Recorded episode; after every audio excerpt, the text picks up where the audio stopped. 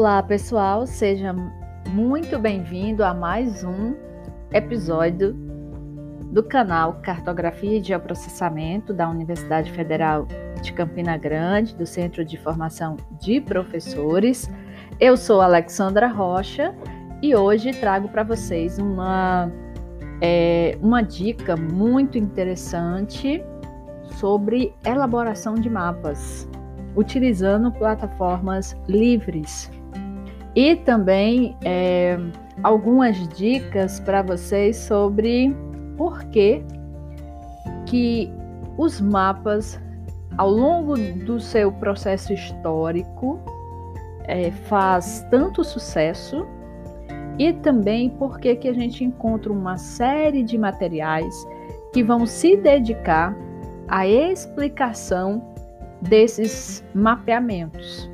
Então, é, eu vou aproveitar esse episódio é, e vou deixar para vocês na descrição desse podcast um link para que você possa aprender a fazer um mapa, tá? Então, é, é todo o material vai ficar lá é, é, no link da descrição e você terá a oportunidade de baixar o QGIS 3.16. Se você tiver um pouco de dificuldade, você pode na internet encontrar outros vídeos para dar uma, uma base, porque eu vou deixar um tutorial a partir da composição do mapa, certo? Então, se você ainda não sabe como inserir um arquivo no QGIS, como transformar, como trabalhar melhor esse arquivo e tal, então você vai ter que buscar essa primeira parte e a segunda parte é a que eu estou disponibilizando no material de hoje para que você possa desenrolar aí e elaborar o seu próprio mapa. Quero deixar também uma, umas dicas muito preciosas para vocês. É, roteiro prático de cartografia da América Portuguesa ao Brasil Império. Esse é um atlas organizado por Antônio Gilberto Costa e que vai trazer uma série de mapas e a explicação de cada um desses mapas. Esse atlas também ele vai explicar alguns símbolos. Por que, que se usava determinado símbolo dentro daquele é, ou outro mapa, tá? Então ele vai explicar uma série de símbolos e também alguns instrumentos que eram utilizados é, na cartografia histórica. Então, é, tem uma outra dica também muito bacana que é a cartografia impressa do Brasil. Os 100 mapas mais influentes. Esse é um atlas é, do Max Justo é, Guedes que ele pega, faz um compêndio de 100 mapas desde o ano de 1506 até 1922. Um outro livro que tem feito um sucesso estrondoroso é Pioneiros da Geografia. Ele vai pegar 10 mapas e, eles vai, e ele vai explicar tudo o que você precisa saber sobre geopolítica global. Então, o Tim Marshall, ele vai trabalhar Rússia, China, Estados Unidos, Europa Ocidental, África, Oriente Médio, Índia e Paquistão, Coreia e Japão, América Latina e o Ártico. Dentro desses 10 mapas. É possível no livro dele é, você imprimir todos esses mapas, todos eles estão em preto e branco você pode imprimir e à medida que você for lendo, alguns dos textos são bem densos e você vai fazendo, você vai poder fazer as anotações dentro do próprio mapa. É um livro bem diferente, porque é um livro que você tem que conversar com o livro o tempo todo. Então não é aquele livro que você tem o mapa e você tem a explicação dos mapas e aí quando você olha para o mapa, todas as explicações estão dentro do mapa. Não, ele colocou exatamente um mapa é, fazendo referência a cada um desses continentes que eu acabei de falar e depois você mesmo lendo pode colocar algumas observações que você achar necessário. Eu vou tirar aqui é, algumas citações do livro Uma História do Mundo em 12 Mapas. Então, é a maravilhosa ideia de Broton de traçar com os mapas os padrões do pensamento humano e da civilização. Esse livro, ele é simplesmente, é, eu, eu acho que depois de Pioneiros da Geografia, ele é o, o melhor que eu já li, certo? Então, assim, ele vai trabalhar desde a geografia do Ptolomeu até século 21, como que essa cartografia chega no século 21. Mas ele passa por diversas pessoas, como por exemplo Diogo Ribeiro, Gerard Mercator, é, projeção de Pettis, é, Ptolomeu, os mapas dos chineses. Então tem várias coisas nesse livro de Uma História do Mundo em 12 mapas. É um livro bem denso, é um livro que tem muitos mapas, ele é todo colorido, certo? Os mapas, as fotografias é, é, também estão num tamanho é, bem, bem interessante.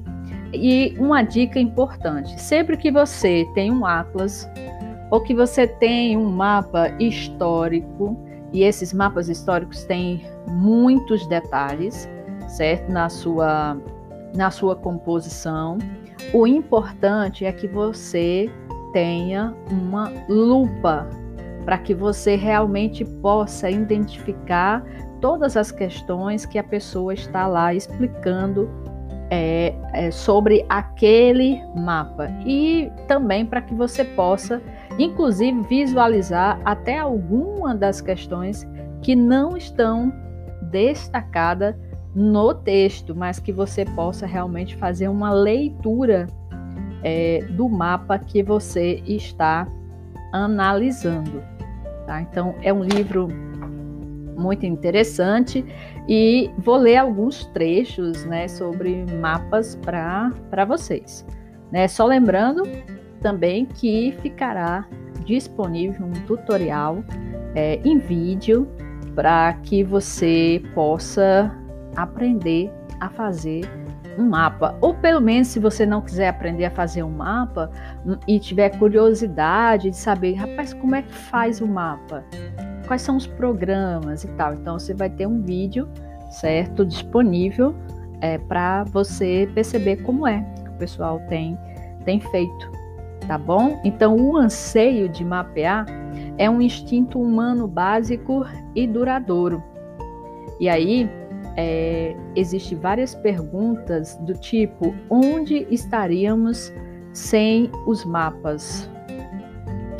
É, e aí também a gente pode fazer a seguinte pergunta: é, que tipo de resposta pode ser fornecida ou que tipo de pergunta a gente pode fazer simplesmente é, indo a um determinado lugar, utilizando de uma ferramenta, por exemplo, hoje como o Google, o Google Maps.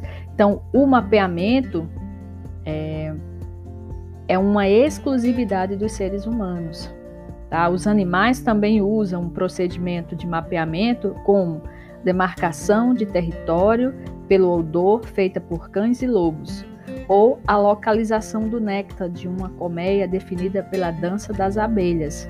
Somente os seres humanos deram um salto crucial do mapeamento para a confecção de mapas. Então, com o aparecimento de métodos gráficos de comunicação permanentes, há mais de 40 mil anos, os seres humanos desenvolveram a capacidade de traduzir informações espaciais para formas permanentes e reprodutíveis. Então, o que é um mapa? A palavra portuguesa mapa e seus derivados é usado em várias línguas modernas europeias como espanhol, inglês e polonês, e vem do termo latino, mapa, que significa toalha de mesa ou guardanapo. Palavra francesa para mapa é carta. Tem sua origem numa palavra latina diferente, que também fornece a raiz para os termos italiano e, uso, e russo, carta e carta, com K, e se refere a um documento formal. Então, por sua vez, é derivada da palavra grega para papiro. O termo em grego antigo para mapa era pinax. Sugere um tipo diferente de objeto. Era uma placa feita de metal ou madeira ou pedra em que palavras ou imagens eram desenhadas ou gravadas.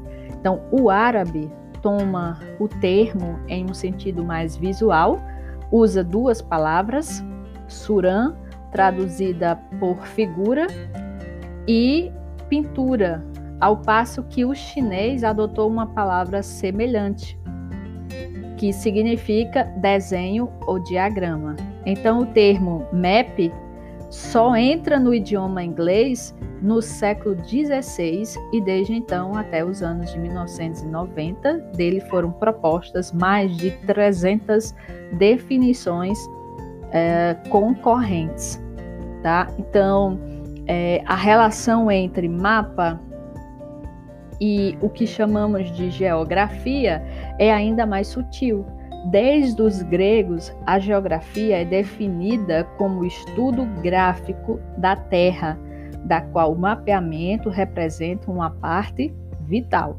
Mas, como disciplina intelectual, a geografia só foi devidamente formalizada no Ocidente como profissão ou objeto de estudo acadêmico no século XIX.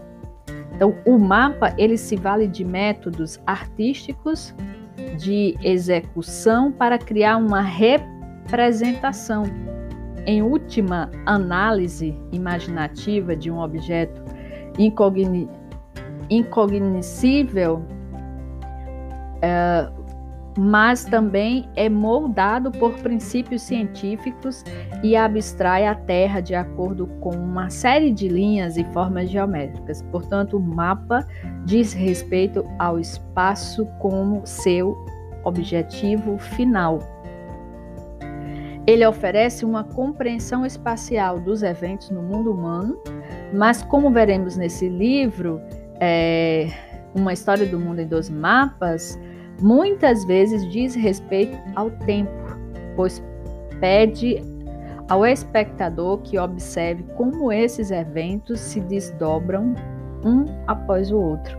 Nós, é óbvio, enxergamos os mapas pelo aspecto visual, mas também a gente pode lê-los como uma série de histórias diferentes.